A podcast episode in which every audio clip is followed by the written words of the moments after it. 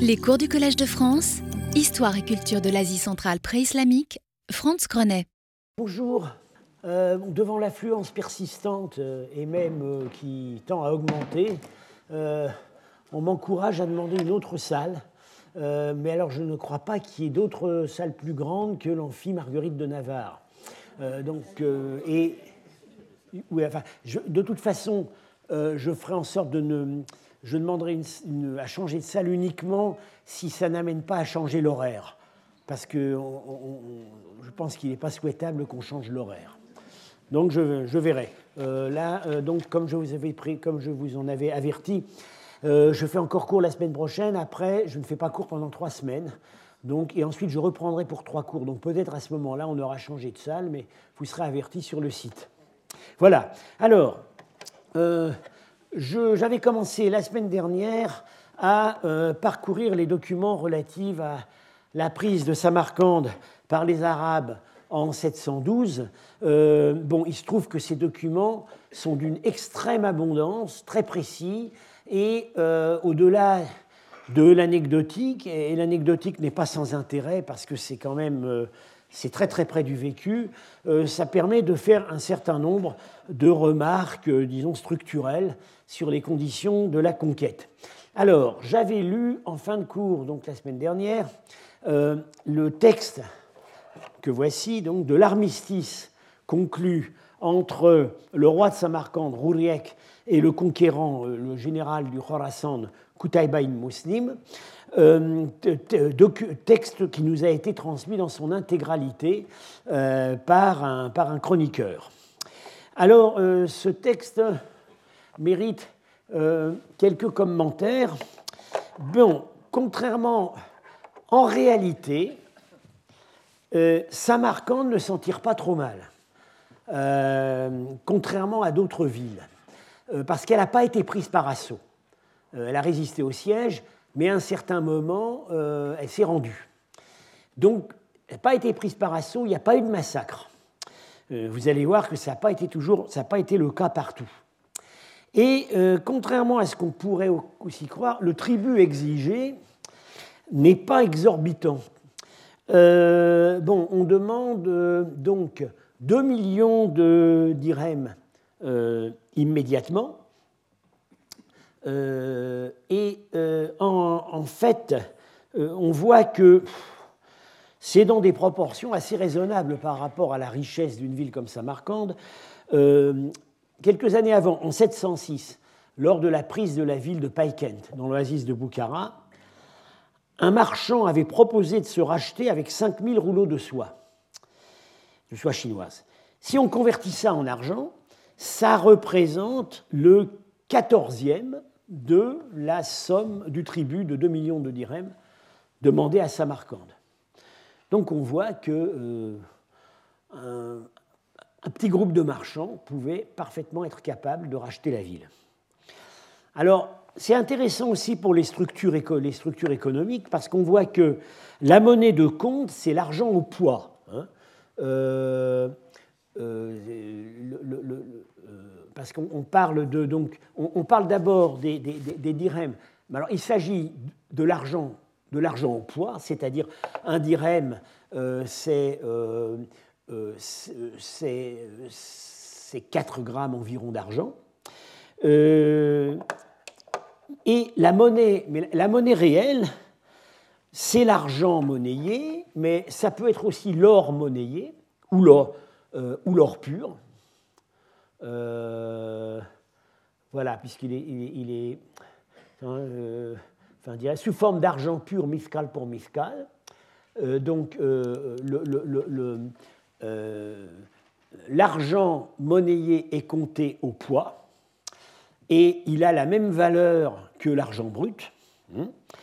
Euh, mais alors, également, euh, euh, vaut comme monnaie réelle la soie, puisque une partie du tribut peut en fait être versée sous forme en habit de brocart avec des, des, des standards très précis, hein, 100 dirhams le grand habit, 70 dirhams le petit habit, et le, les rouleaux de soie. 28 dirhams le rouleau, et c'est le rouleau standard chinois. C'est-à-dire que On est dans, une situation où la monnaie réelle, c'est l'argent, où la monnaie de compte, c'est l'argent en poids, et la monnaie réelle, c'est l'argent monnayé et aussi la soie. Euh, ça montre qu'on est, en fait en partie dans l'ère économique chinoise, où euh, la, monnaie, euh, la monnaie réelle, c'est la soie. Le, les sapèques chinoises, le, bronze monnayé, n'a qu'une utilité très secondaire. les fonctionnaires, les, les, souverains étrangers alliés sont payés en rouleaux de soie. La soie est, la vraie monnaie chinoise. Et on voit que ça a en partie atteint euh, les pratiques à Samarcande.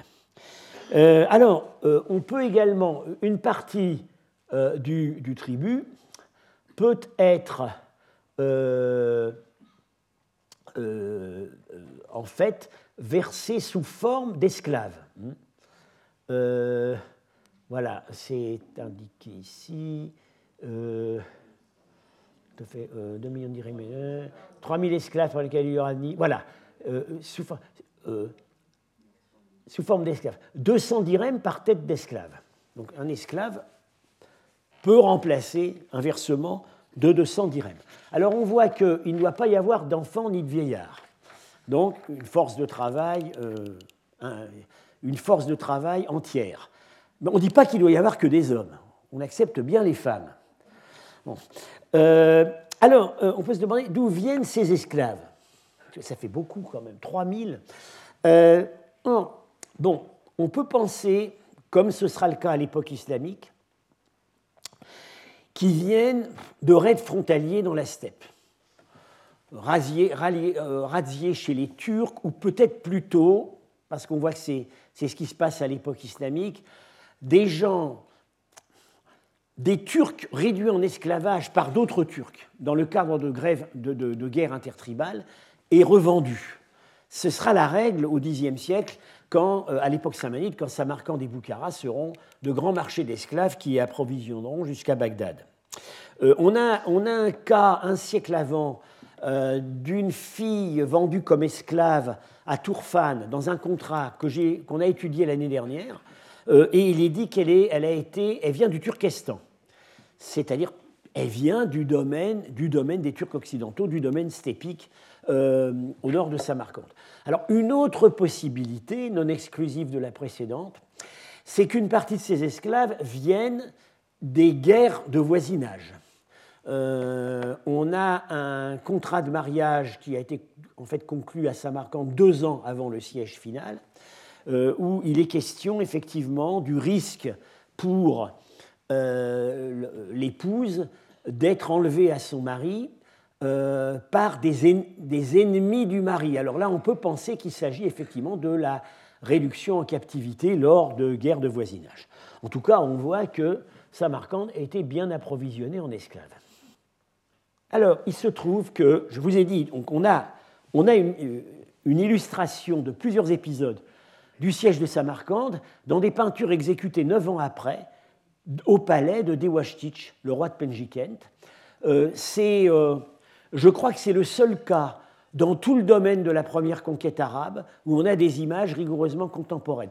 On a des, miniatures byzantines qui représentent le siège de Byzance en 714, mais je pense qu'elles sont postérieures en fait. Là, on voit, ce sont des Sogdiens. C'est pas comme les gens qu'on voyait manier la catapulte dans l'image que j'ai montrée au cours d'avant, ou euh, qui sont clairement pas des Sogdiens.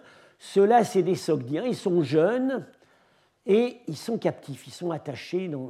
Alors, est-ce qu'il s'agit, euh, est-ce qu'il s'agit justement de ces esclaves qui sont remis aux conquérants euh, euh, Ça pourrait être aussi des otages.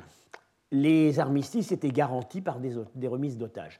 Mais il se trouve que, alors, il se trouve qu'en 710, lors d'une première attaque du général Koutaïba sur Samarcande, la ville euh, a, échappé, euh, a, pu être, a échappé à la capture euh, en, laissant des otages. Mais là, dans, le, dans la convention d'armistice qu'on vient de voir, il n'y a pas d'otages, ce n'est pas mentionné.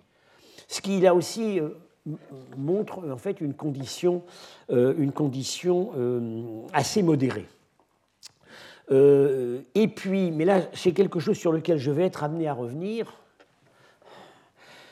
Le, roi Rouriac de Samarcande se tire très bien de cette affaire, parce qu'il est reconnu comme roi à Samarcande, garanti par le gouverneur du Khorasan. Alors, je vous avais expliqué à plusieurs reprises que la royauté sogdienne était contractuelle et que le roi pouvait être démis par l'Assemblée des citoyens. Là, il est garanti par la présence arabe. Euh, il s'en sort bien. Il est même garanti sur les deux villes méridionales de Kesh et Nassaf, qui étaient des conquêtes euh, probablement assez fragiles. En plus, il est garanti euh, dans sa, royauté héréditaire, ce qui est une nouveauté. Donc en fait, à la faveur de son acceptation de la souveraineté arabe, euh, il accomplit un coup d'État au sein de ses propres compatriotes. Je serai amené à revenir sur ces, questions de, du, jeu, du jeu très subtil qu'a joué l'aristocratie locale, qui probablement dans certains cas, a joué la carte arabe pour euh, assurer, euh, assurer son pouvoir sur ses propres concitoyens dans des conditions qu'elle n'avait pas avant. Alors, nous continuons ce joli récit, ces jolis récits euh, de la prise de Samarcande. donc, une fois l'armistice conclu oralement, d'abord conclu oralement, les envoyés de Koutaïba vidèrent la ville et établirent une mosquée probablement sur l'emplacement de l'ancien temple. Koutaïba entra dans la ville avec 4000 hommes qu'il avait choisis. Quiconque parmi vous, il s'adresse au, peuple de Samarcande, veut prendre ses affaires et sortir, peut le faire. Je ne, vous, je ne vous prendrai pas plus que ce que j'ai fait stipuler dans l'accord. Mais mes troupes resteront dans la ville. Allons voir après qu'une partie en fait du territoire urbain est abandonnée à la garnison arabe. Et voilà donc le récit de Ibn Atham, Roliac ordonna que l'on préparât un repas pour Koutaïba et l'élite de ses compagnons. Puis il fit ouvrir la porte, c'est la porte du sud. Les musulmans y pénétrèrent alors en criant Allah Akbar. Koutaïba s'avança au milieu de ses frères et neveux jusqu'à la porte, où Roliac l'accueillit, Roliac donc le roi de Samarcande, se prosterna et marcha devant lui jusqu'au temple des idoles, où Koutaïba s'assit. Roliac se tenait devant lui sans épée. À cet instant, Koutaïba posa son regard sur les ceintures d'or serties de pierres précieuses que revêtaient les pages de Rouriac. Et il fut pris d'une violente colère, au point que ses yeux en furent injectés de sang et qu'il voulut trahir son serment à Rouriac. En fait, il veut se jeter sur lui avec son sabre. Finalement, il ne jugea pas cela opportun et s'en tint au terme de la paix qu'il avait accordée. Et à ce moment-là, il prononce un sermon dans la mosquée qui vient d'être établi. Donc sur le territoire probablement du temple, et on consigne par écrit les termes de l'armistice. Euh, alors, très intéressant cette histoire des ceintures. Le texte parle de roulam, qui donc, dans le vocabulaire, euh, dans le du IXe siècle euh, désigne la garde personnelle, la garde personnelle du roi, du, souverain, constituée d'esclaves ou d'anciens esclaves. le terme est anachronique. En fait, pour l'époque qui concernait, le mot soglien, c'est chokar, euh, c'est-à-dire euh, des, des, gardes qui ne sont pas d'origine servile, euh, qui, forment une espèce de, confrérie, de, compagnonnage militaire unis par des liens de serment, par, un, serment de combattre jusqu'à la mort. Et donc ce sont des personnages euh, qui sont habillés comme les aristocrates. Et alors voilà les ceintures, les ceintures qui ont fait, qui ont mis Koutaïba tellement en colère, les voilà. sur une peinture de Penjikent, euh, il y a beaucoup d'exemples. J'ai montré le, je montre le plus, le, plus significatif. Ce sont des ceintures en cuir avec des appliques en or. Exactement ce qui est décrit dans le texte. Et donc tout aristocrate sogdien et, également les personnages de sa suite euh, euh, portent, portent ces ceintures, qui sont plus que des ceintures, ce sont des signes de dignité. Et ce que ne dit pas le texte de Ibn Atham, mais qui n'a pas dû plaire du tout à Koutaïba, c'est qu'à ces ceintures sont accrochées des dagues. Donc le roi est désarmé, mais ses, mais ses, compagnons ne le sont pas. Et ça, ça n'a pas été apprécié. Alors on continue le récit. Quand je vous ai dit qu'il n'y avait pas besoin d'écrire un roman sur la prise de Samarcande, qu'il était déjà écrit, voilà, il suffit de prendre des extraits.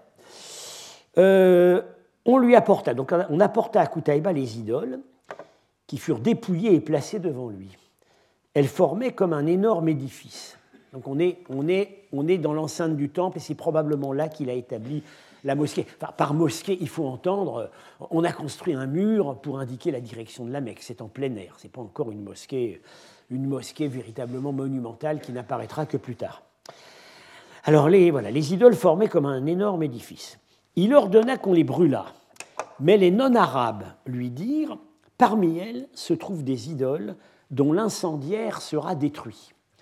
Alors par non-arabe, il faut entendre probablement euh, peut-être pas vraiment des, Iraniens, c'est plutôt des gens des autres principautés sogdiennes qui ont participé à la curée sur Samarcande avec Koutaïba. Donc des gens, moi je dirais du, du et de Boukhara.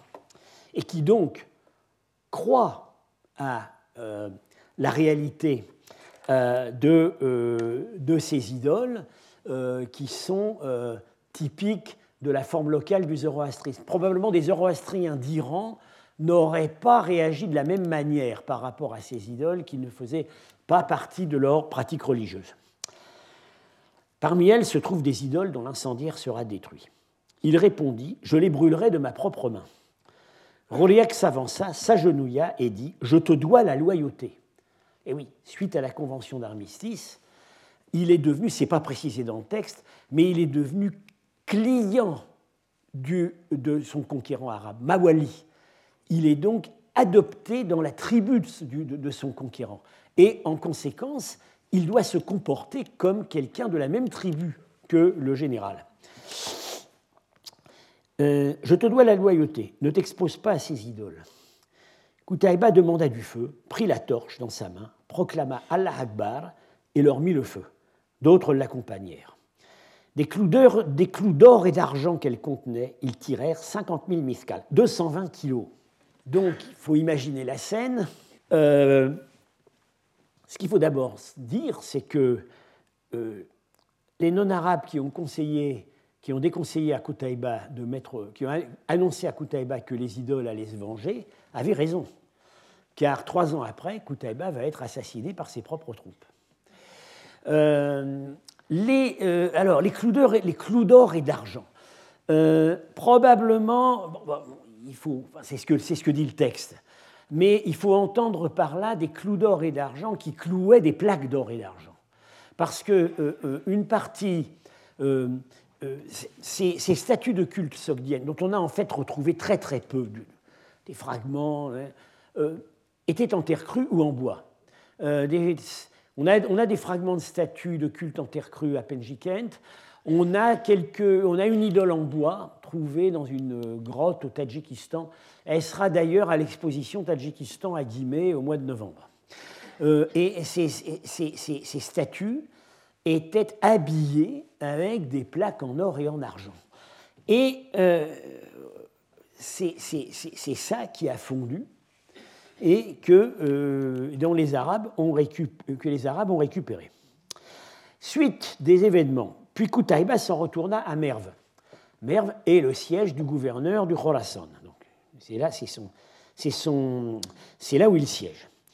Il laissa Abdallah ben Muslim, c'est son frère, à Samarcande, avec une masse de troupes et beaucoup de matériel de guerre, lui disant Ne laisse aucun païen franchir aucune des portes de Samarcande sans avoir un seau sur la main. Si le seau a séché avant qu'il ne sorte, tue-le. Si on trouve sur lui un morceau de fer ou un couteau, tue-le. Si quand tu fermes les portes la nuit, on en trouve encore un dans la ville, tue-le. Euh, ce qui est tout à fait remarquable, c'est que euh, ces, conditions ont été appliquées. Euh, car on, s'aperçoit que, vraisemblablement, ce que Koutaba entend par l'enceinte de la ville, c'est pas l'enceinte extérieure. On discute encore pour savoir quelle est l'enceinte qui a soutenu le siège en, 712. Est-ce que c'est est -ce la grande ou est-ce que c'est l'enceinte intérieure qui euh, avait matérialisé au 5e siècle la rétractation de la ville?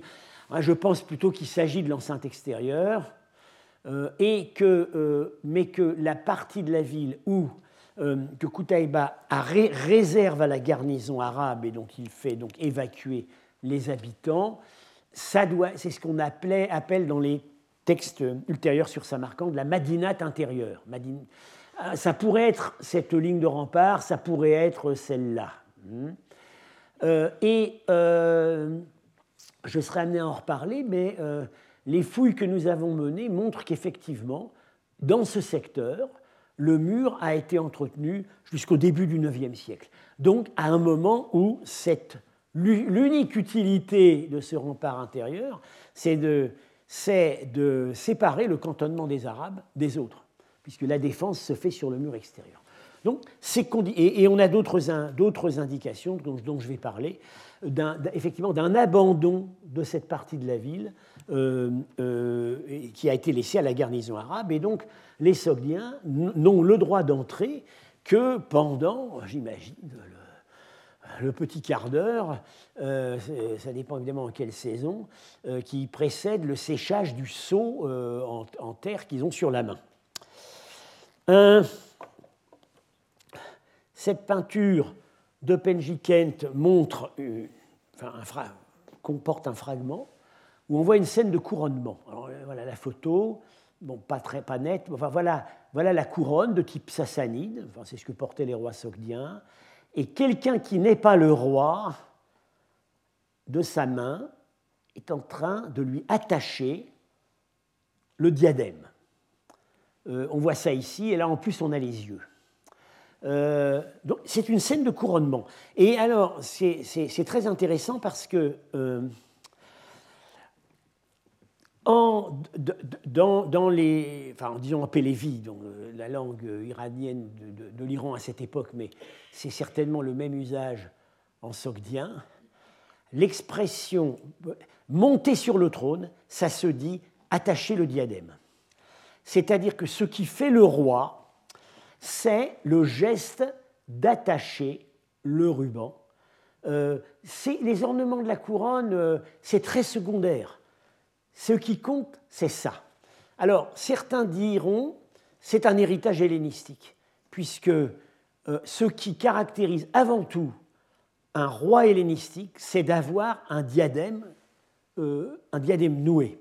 Alors, pour certains, l'institution du diadème chez les Grecs est un emprunt aux Iraniens. Bon, mais en tout cas, euh, on voit très bien ici, euh, c'est un langage euh, tout à fait imagé.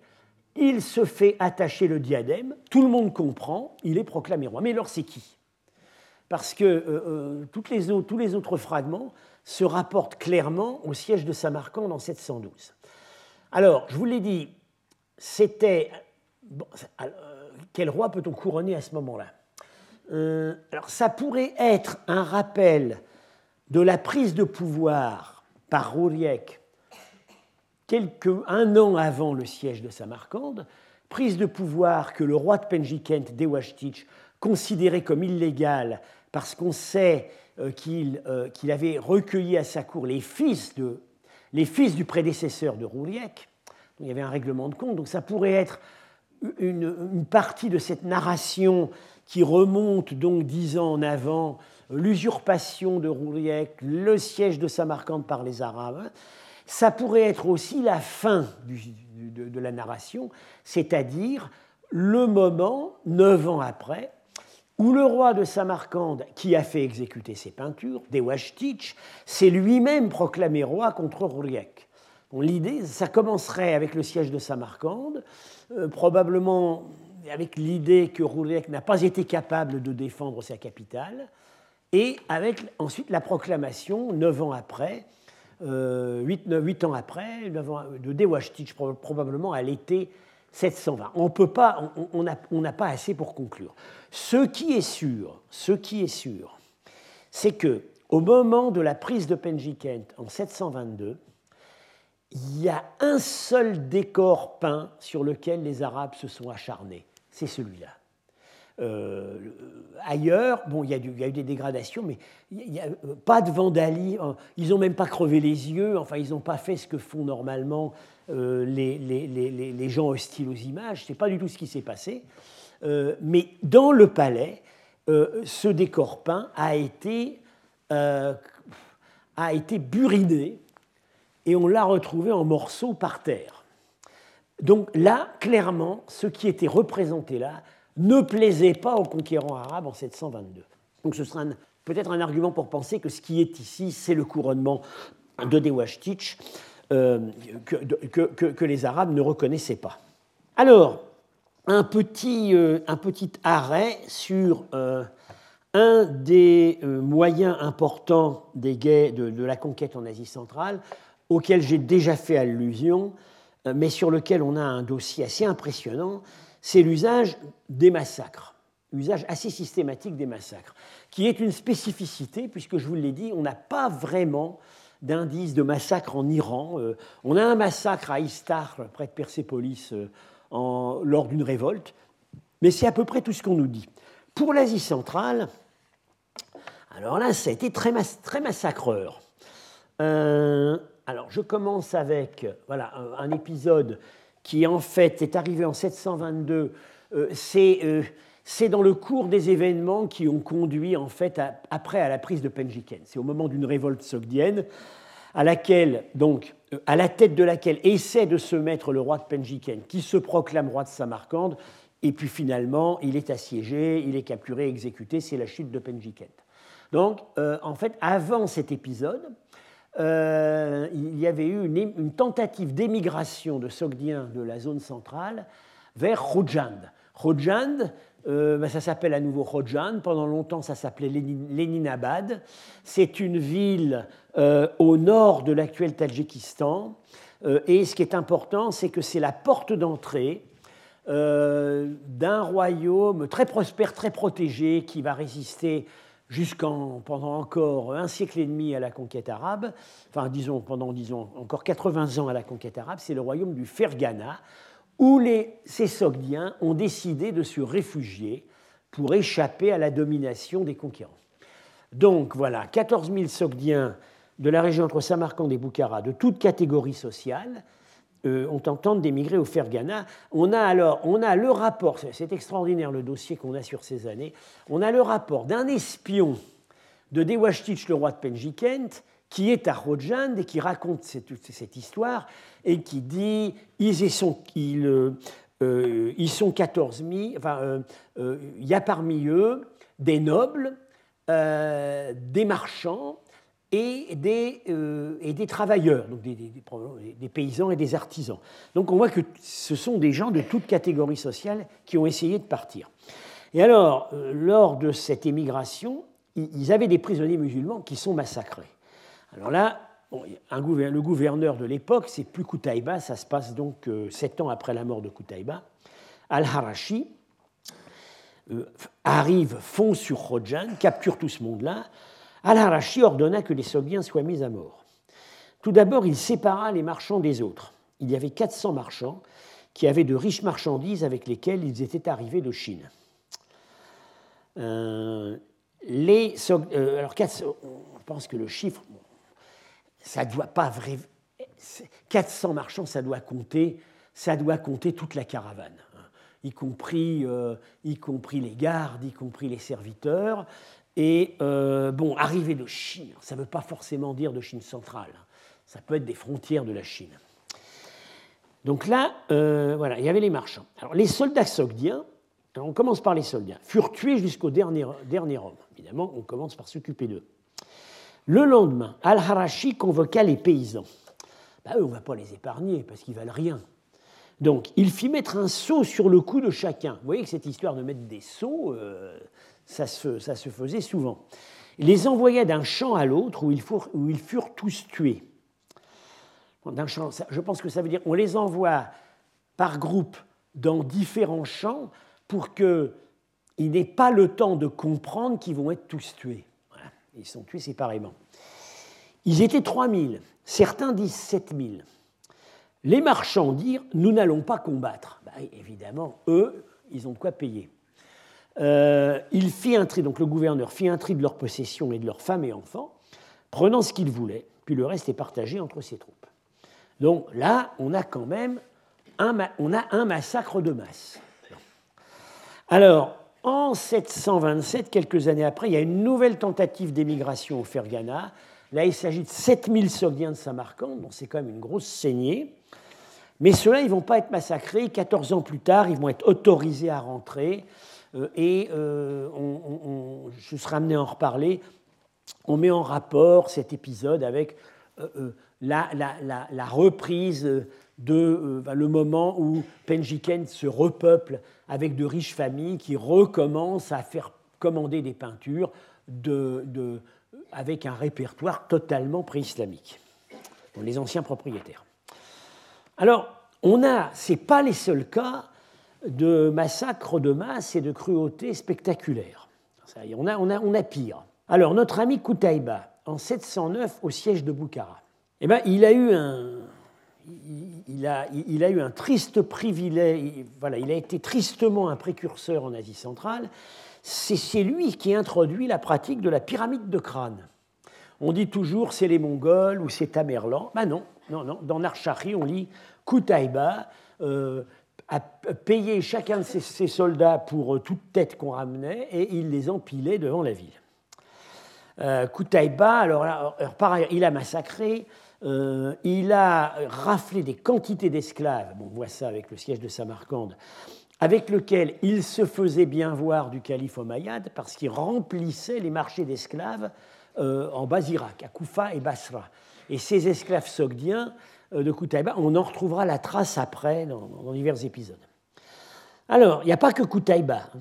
En 704, sous un prédécesseur de Koutaïba, un raid de Khorezm, un raid sans lendemain, euh, très loin au nord. Les prisonniers sont déshabillés et meurent de froid dans le désert. L'hiver au Choresme, c'est une chose terrible. Alors, le même Koutaïba en 708, donc euh, quatre ans avant le siège de Samarcande, il prend une ville qui est à l'ouest de Balkh, donc euh, nord-ouest de l'Afghanistan. Il fait crucifier la population entière. On nous sur 25 km de long.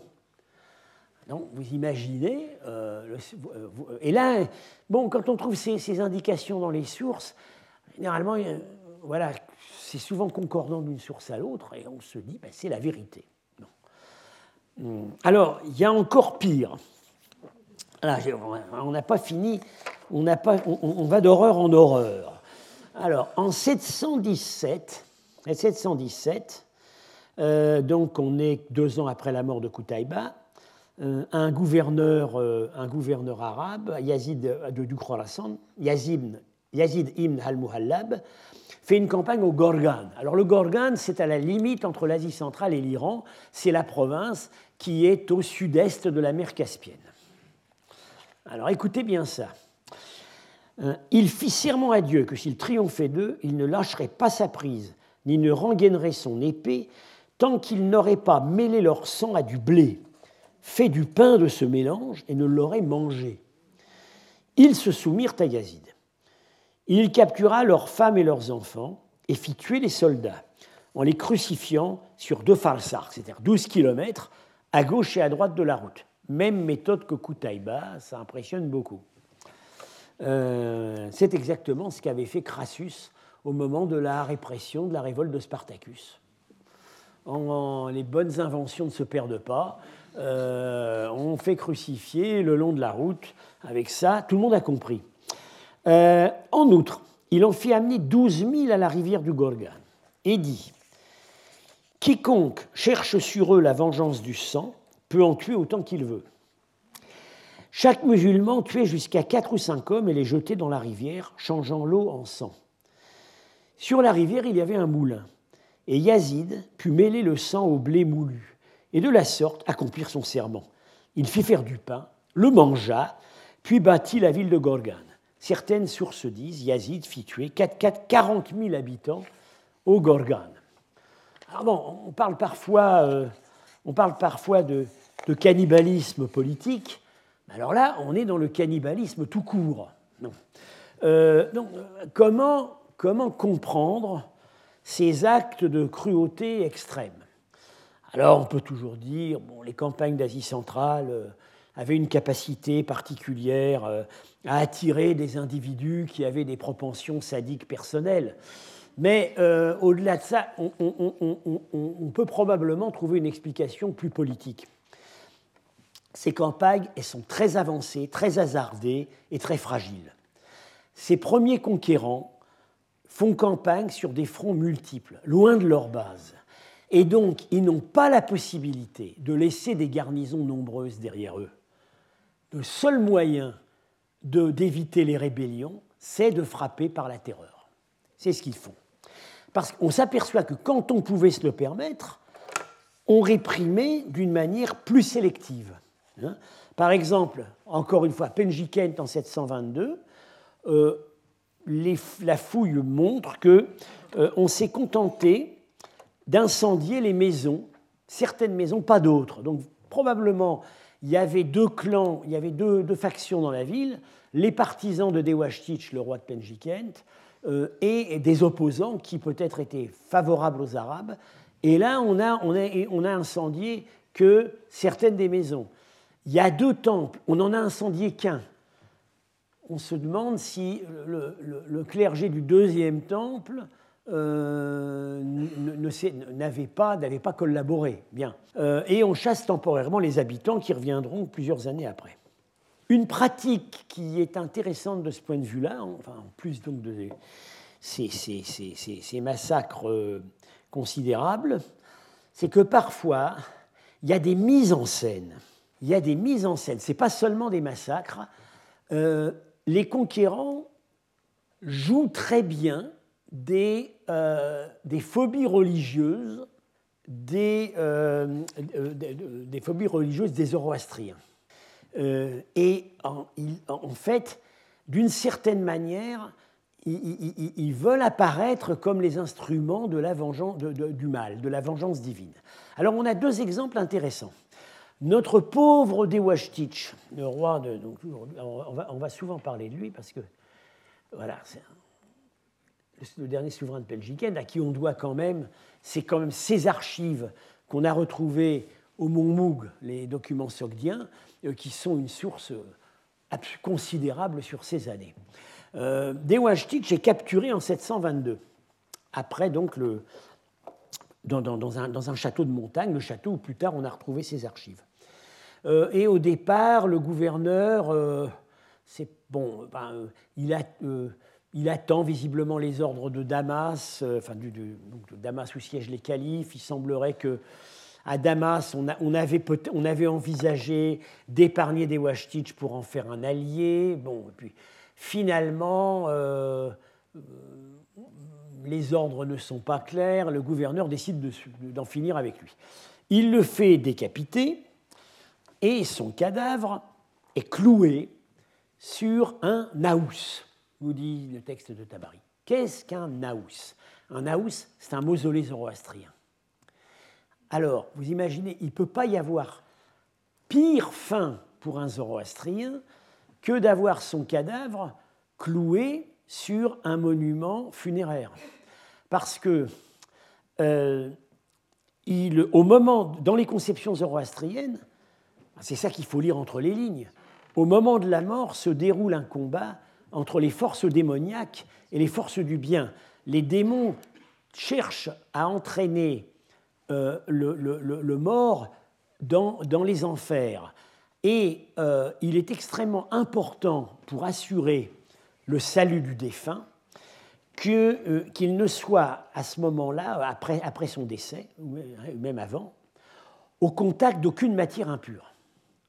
Parce que s'il est au contact d'une matière impure, le zoroastrisme ayant une conception extrêmement hygiéniste du bien et du mal, il est damné. Euh, alors c'est pourquoi, euh, par exemple, on, le, on, met le cadavre, on dépose toujours, le, même encore aujourd'hui chez les zoroastriens d'Iran et d'Inde, on dépose le corps sur, semble-t-il, une table en pierre. Bon. Justement, pour éviter la contagion avec des forces impures. Euh, bon, Mary Boyce m'avait raconté assez confidentiellement qu'elle avait connu, elle avait entendu raconter que dans des vieilles familles zoroastriennes, de la région de Yazd, parfois, on retirait le mourant de l'hôpital pour le ramener à la maison et le mettre sur une table, de façon à ce que, au moment de son trépas, il ne soit pas en contact avec des forces impures. Euh, par ailleurs, il y a cette pratique connue du regard du chien. On amène un chien autour du cadavre et euh, le regard du chien, animal pur par excellence, va faire fuir les démons qui veulent s'emparer du corps. Euh, on allume un feu près de la tête, dans le même but. Alors du coup, tout s'explique. On cloue le corps de Dewashtich sur un monument funéraire, certes légitime, c'est un mausolée zoroastrien où on a mis les os, mais malgré tout c'est considéré comme un, endroit impur. Euh, il va, euh, c'est pour, euh, pour qu'aux yeux de ses, que ses compatriotes soient persuadés qu'il n'a aucune chance d'aller dans leur paradis. ces, conquérants étaient tout à fait instruits du fonctionnement euh, du fonctionnement euh, religieux euh, du, zoroastrisme. Alors, un autre épisode très pittoresque s'est passé, alors là aussi, ça se passe très tôt, hein, juste au début de la conquête, 650, à la fin de la conquête de l'Empire sassanide, avant le début de la conquête de l'Asie centrale, et ça se passe dans une province bon, qui est à, nouveau un peu en limite entre l'Asie centrale et l'Iran, c'est le Sistan. C'est-à-dire une province qui est euh, aujourd'hui partagée entre le sud-ouest de l'Afghanistan et le sud-est de l'Iran. Alors il se trouve que sur le Sistan, on a une chronique locale très très détaillée. Alors voilà, je vais vous lire ce passage.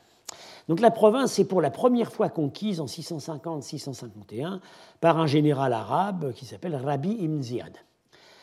Rabbi ordonna que les morts soient couverts de tissu et qu'on fasse un tas de leurs corps avec en haut un siège, fait lui aussi avec des corps. Visualisez la chose, une pyramide de corps, et puis en haut on fait une petite, euh, petite banquette avec d'autres corps.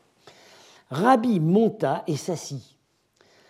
Iran Nimrostam, donc le dernier gouverneur sassanide local, qui s'est rendu, arriva accompagné par les notables et par le chef des mages, le chef du clergé zoroastrien. Quand ils entrèrent dans le camp et s'approchèrent du tas, et virent Rabbi assis de cette manière, ils descendirent de cheval et se tinrent debout. Rabbi était un homme grand, à la peau sombre, avec de grandes dents et des lèvres épaisses. Et quand Iran Nimrostam le vit sur le tas de cadavres, il se retourna et dit à ses compagnons On dit qu'Ariman n'est pas visible le jour. Regardez, Ariman est devenu visible. Il n'y a aucun doute là-dessus. Rabbi demanda ce qu'il avait dit. Un interprète traduisit et Rabbi rit de bon cœur. Alors, là, c'est. Là, aussi, il faut lire entre les lignes, ça renvoie à des, euh, à des subtilités de la théologie zoroastrienne. Ahriman, c'est le principe du mal. Hormaz, le principe du bien. Ahriman, le principe du mal. Du, mal. Euh, il a. Euh, par l'intermédiaire du mitraïsme, d'un certain. On pense qu'il a, il n'est pas sans avoir légué quelques traits à notre Satan. Euh, et dans la théologie zoroastrienne, le mal euh, est un principe immatériel. On traduit parfois spirituel, un principe immatériel. Il y a deux types de création dans le zoroastrisme. Il y a la création immatérielle, qui est dite getig, et la création matérielle qui est dite ménog. Et alors, en fait, le mal n'existe que comme un principe immatériel. Le mal n'a pas d'existence physique. Seul le Dieu du bien, Ariman, a été capable de donner une existence physique à, euh, ces, euh, créations immatérielles. Euh, le mal se manifeste dans le monde en s'emparant en volant des formes. C'est-à-dire qu'il euh, ben, s'introduit en nous, il nous, il, nous contamine, il nous colonise, mais il n'a pas d'existence physique et il n'est pas visible, ce qui le rend, euh, ce qui le rend d'autant plus dangereux. Bien.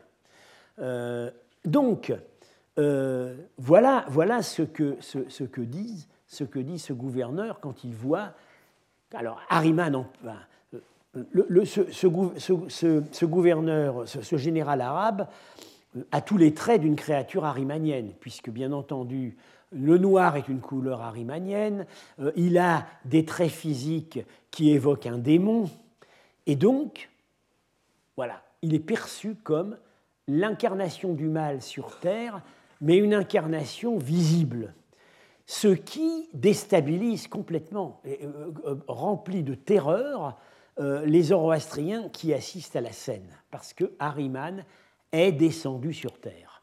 Donc, derrière des textes qui paraissent comme ça purement, purement anecdotiques, il y a un jeu conceptuel entre les conquérants et les conquis. Alors, euh, avant d'en venir euh, aux, premières suites de la conquête, euh, on va, bon, il faut peut-être revenir un peu sur les raisons qui expliquent que cette conquête finalement a réussi. Les méthodes, hein, ils sont, bon, les, Arabes sont nombreux, quand on dit les Arabes, ils ont beaucoup d'Iraniens dans leurs troupes. Euh, mais, euh, et puis, euh, ils, jouent, ils, jouent, des principautés les unes contre les autres.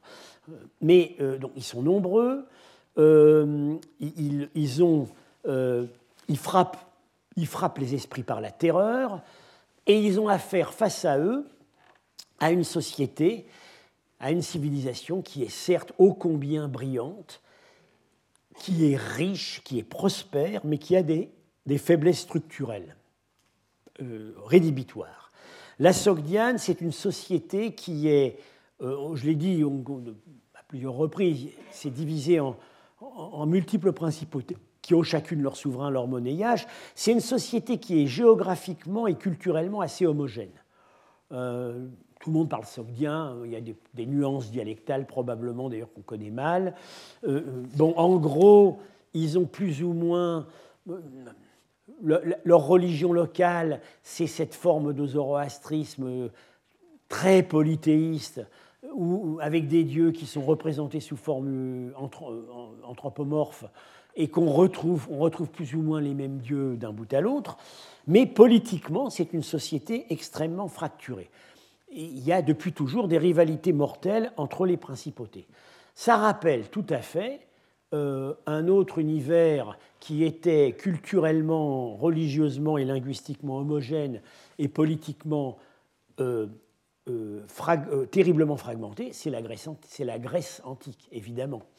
Mais en Grèce, comment est-ce que ça s'est terminé? C'est la Macédoine qui a mis l'ordre. Donc un peuple demi-grec et en Sogdiane, ce n'est pas, pas les Sogdiens qui ont mis de l'ordre, c'est les conquérants arabes. C'est l'arrivée d'une nouvelle culture et d'une nouvelle religion. Voilà la différence. Alors, euh, je vous l'avais dit aussi euh, à plusieurs reprises, les Sogdiens, depuis toujours, ont sous-traité leur défense collective aux, empires de la steppe. En l'occurrence, à cette époque, c'est l'empire turc, ou plutôt ce qui en reste, puisqu'il euh, s'est trouvé démantelé à partir de 660. Alors euh, là, euh, il y a des tentatives, des appels au secours répétés à ceux qui ont à ceux qui ont triomphé de l'Empire turc, c'est-à-dire les Chinois. Je vous ai cité la fois précédente cette lettre de, 600, de 718 où Rouriek, le roi de Samarcande, qui a été donc euh, ville conquise six ans avant, et un ensemble d'autres princes sogdiens s'adressent à l'empereur de Chine pour lui demander d'intervenir. Bon. Mais euh, les Chinois ne vont jamais être en état d'intervenir. Euh, alors, ce qu'ils vont faire, de temps en temps, ils vont essayer d'envoyer avec des secours militaires des prétendants sassanides qui se sont réfugiés en Chine. Euh, alors, au début, il semblerait que euh, en Sogdiane, on a un peu cru aux chances de ces gens-là. Pourtant, les Sassanides n'avaient jamais conquis la Sogdiane. En 679, euh, en 679, un, un prétendant qui s'appelle Narsé, qui est le petit-fils du dernier roi sassanide, euh, arrive disons dans les limites nord de la Sogdiane, avec une armée turque et une armée arabe. Euh, et euh, c'est quelque chose que j'ai découvert il n'y a pas longtemps, c'est qu'en fait, on a cru à ses chances à Samarcande. On a un indice qui nous dit ça. ce, malheureux prétendant ne pourra pas aller au-delà et va finir par va errer assez longtemps, puis va finir par revenir mourir en Chine, où il a eu un poste très honorable à la cour. Mais comment sait-on qu'on avait cru en lui à Samarcande? Il y a un indice, mais il est très fort. Vingt ans après, euh, monte sur le trône de Samarcande un prince qui s'appelle Narsé. C'est le même nom. Et c'est un nom qui n'existe pas en sogdien. Donc, la conclusion qu'on peut tirer, c'est que ce personnage, Narsé, à Samarcande, est né à peu près au moment où ce prince sassanide se euh, présentait à l'horizon, et que euh, on, on s'attendait à ce que cette reconquête sassanide marche, et on lui a, euh, ce, prince, qui était donc dans la famille royale, a reçu le nom de ce prétendant sassanide. Vingt ans après, il monte sur le trône, il n'y a plus de prétendant sassanide, mais lui, il s'appelle toujours Narsé. Bon. Euh, mais alors, on voit que, au bout d'un certain temps, les Sogdiens, qui étaient quand même des gens réalistes, euh, ont compris que ces malheureux prétendants euh, ne représentaient plus rien.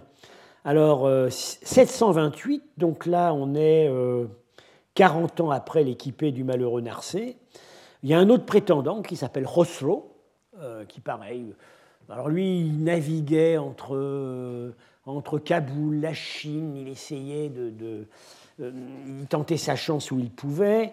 Euh, il est amené finalement en Sogdiane au moment d'une révolte, d'une révolte contre les Arabes. Il est amené par les Turcs et les Chinois. Et euh, il, y a essaie, une ville sogdienne est assiégée. enfin, une ville, une ville en fait de Sogdiens, collaborateurs des Arabes, est assiégée par les, Turcs. Et ce prétendant, Khosrow, va haranguer les assiégés en leur disant euh, Mais euh, abandonnez les Arabes, je représente la royauté légitime iranienne, etc. Il se fait éconduire, parce que là, il ne représente plus rien. Les, les, les n'y croient plus. Euh, ils veulent bien essayer de, ceux qui arrivent à capter la légitimité, ce sont leurs princes locaux. Il y a toujours l'espoir d'une intervention turque. En, 728, ils ont oublié les Sassanides. Ce personnage ne représente plus rien, c'est un anachronisme. En fait, une seule armée chinoise va essayer vraiment d'aller en profondeur à l'ouest. C'est en 751, euh, l'armée qui arrivera jusqu'à Talas, donc c'est au sud du Kazakhstan actuel, euh, armée, armée commandée par un Coréen, un général coréen, euh, et donc, je vous l'ai dit la dernière fois, la bataille du Talas, euh, événement considérable qui, euh, dans les chroniques chinoises, est une victoire chinoise et qui, dans les chroniques arabes, est une victoire arabe. donc, la réalité, si c'est ni une victoire si, sur le terrain, c'est ni une victoire chinoise ni une victoire arabe, c'est en fait une victoire arabe. Parce que le simple fait de, de n'avoir pas été écrasé garantissait, euh, garantissait la mainmise des Arabes sur cette zone ultérieurement. Alors, une des conséquences de cette fragmentation politique, qu'on a déjà entrevue dans certains des textes que nous avons examinés, c'est euh, y a souvent il n'y a souvent aucune solidarité, aucun sentiment d'appartenance, et parfois les intérêts professionnels à courte vue l'emportent.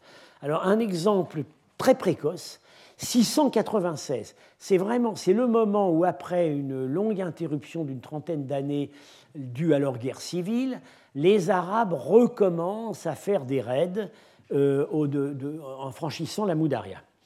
Euh, et ben, euh, donc ils, font des raids en Sogdiane. Ces raids sont financés par des Sogdiens, des Sogdiens qui sont à Merve et qui, depuis pas mal de temps, se sont habitués à faire des affaires avec les gouverneurs arabes, et c'est les Sogdiens de Merve qui prêtent de l'argent aux gouverneurs arabes pour aller attaquer leurs compatriotes.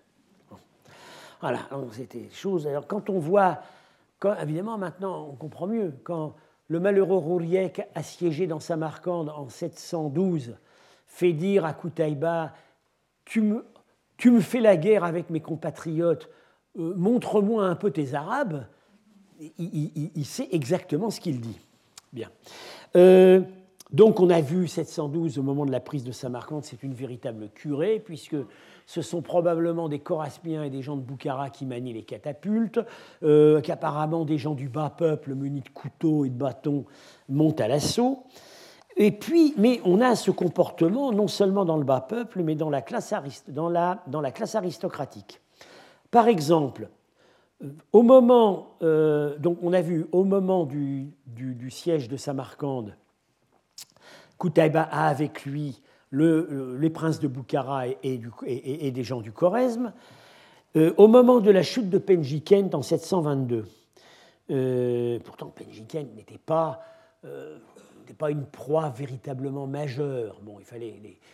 La ville s'était s'était révoltée, euh, tentait de mettre sur pied une coalition, mais ça n'avait pas l'importance qu'avait eu la prise de Samarcande et Boukhara. Bon, euh, le, gouverneur, euh, le général arabe, il a dans son camp le roi du Khorezm, un personnage, un prince de Boukhara, qui n'est certes pas le souverain régnant, mais qui est un prétendant qu'il garde en réserve au cas où. Euh, et pendant ce temps-là, on sait par la correspondance du malheureux des Washtich retrouvé dans ses archives au Mont Moug qu'il comptait sur l'intervention de trois principautés du Nord le Fergana, l'Ustrushana et, aussi un petit prince turc du côté de Dushanbe. Euh, il comptait sur eux et ils ont fait défection, ils ne sont pas arrivés. Et on voit très bien on voit très bien dans les lettres de Dewastich, il attend de voir surgir par le col euh, qui est donc euh, au, nord de Penjikent, il attend de voir arriver euh, l'armée de la principauté d'Ostrushana. Qui arrive? L'armée arabe qui vient d'écraser la ville de Khojend dans les conditions que je viens de relater. C'est exactement, euh, on attendait Grouchy, on voit arriver Blücher. Voilà. Donc les Arabes ont constamment su jouer des divisions entre les familles royales. Euh, pratiquement dans tous les cas, euh, ils ont réussi à, ils, réussissent à mettre en avant un frère, un prétendant. Alors, on a au Choresme, c'est le frère qu'on met dans, euh, qu'on se rallie et qu'on met sur le trône. Euh, à Boukhara, on, a vu ça, il y, avait une lignée royale qui euh, concurrençait, enfin une ancienne lignée royale qui concurrençait la nouvelle lignée. Les Arabes la gardent, se la gardent en réserve. dans le cas de Samarcande, ils ont joué sur les deux tableaux le roi Rouriek qui s'était rendu euh, et euh, Dewashtich, le roi de Penjiken, qui n'avait pas reconnu la reddition. Euh, voilà, donc une société dont la fragmentation et, surtout entraîne l'incapacité d'un projet politique et défensif commun. C'est quelque chose qui, fait problème parce que par rapport à ce qui était clairement un fort sentiment d'identité culturelle. Euh, bon, c'était des gens qui aussi s'étaient se côtoyer dans les caravanes, etc. Ils n'ont jamais pu euh, mettre sur pied euh, une armée commune. Alors, là, derrière tout cela, il y aurait, on peut se demander s'il n'y a pas un facteur culturel plus profond, c'est qu'en réalité, il n'y a pas d'identité religieuse on retrouve plus ou moins les mêmes dieux d'une ville à l'autre, mais euh, il n'y a pas de religion d'État. Il n'y a aucun clergé structuré au-dessus des niveaux des principautés. Ça, c'est une différence énorme avec l'Iran sassanide. Il y avait une véritable église, un clergé centralisé, euh, alors, qui, euh, qui peut expliquer après la soumission initiale, la, vigueur de la survie de la religion zoroastrienne pendant encore deux ou trois siècles. ce clergé centralisé a été capable de négocier avec les califes un statut relativement privilégié, pas tout à fait au même niveau que celui accordé aux juifs et aux chrétiens, mais enfin tout de même un statut de religion du livre, dans certains cas, euh, pour leur, église, pour, pour leur En Sogdiane, il semblerait qu'il n'y a aucun clergé d'État, euh, euh, aucune hiérarchie cléricale. C'est quelque chose, je, enfin, je renvoie à des études récentes par Michael Schenkar qui a très finement analysé ce phénomène. Alors ça explique un paradoxe, c'est que la seule religion d'Asie centrale qui n'a pas survécu à la conquête arabe, euh, sinon très modestement et dans des formes dégradées, c'est la religion locale. Le zoroastrisme dit national de l'Asie centrale, la, forme particulière du zoroastrisme euh, avec donc encore une fois cette, importance des images de culte, d'une certaine pompe qu'on ne retrouve pas dans le zoroastrisme iranien. Ce zoroastrisme-là, il disparaît. Et quand on nous parle plus tard à l'époque islamique de zoroastriens, eh ben ce sont des gens en fait qui euh, se sont mis sous la coupe des zoroastriens d'Iran. La religion locale, euh, elle n'a pas survécu, elle a disparu. Alors que euh, les chrétiens, les juifs survivent très bien et très longtemps, et que même dans les régions où le bouddhisme était bien implanté, il résiste également longtemps. En Bactriane, le bouddhisme résiste jusqu'au moins le milieu du 8e siècle, et à Bamiyan et à Kaboul, on a maintenant la preuve archéologique qu'il y a encore des monastères bouddhiques richement dotés, jusque vers l'an 1000, alors que depuis assez longtemps, ces deux, ces deux royaumes sont nominalement sous des souverains musulmans. Pourquoi? La différence, c'est que euh, les juifs sont structurés, par le, sont structurés par le rabbinat, les chrétiens ont une église, les bouddhistes ont des ordres monastiques, les zoroastriens sogdiens, ils n'avaient rien d'autre que euh, leur culte civique, familial, au niveau local. Ils n'ont jamais formé une structure intégratrice. Voilà un peu les réflexions qu'on peut faire sur euh, le paradoxe tout de même de euh, cette conquête qui, encore une fois, est, est, liée en grande partie euh, à la vigueur, au nombre et aux méthodes terribles des conquérants, mais aussi à, une, considérable défection du camp d'en face. Voilà, alors la semaine prochaine, nous aborderons euh, les suites immédiates de la conquête, euh, les réaménagements de l'espace urbain, du décor monumental, etc. Je vous remercie. Retrouvez tous les contenus du Collège de France sur www.colège-2-france.fr.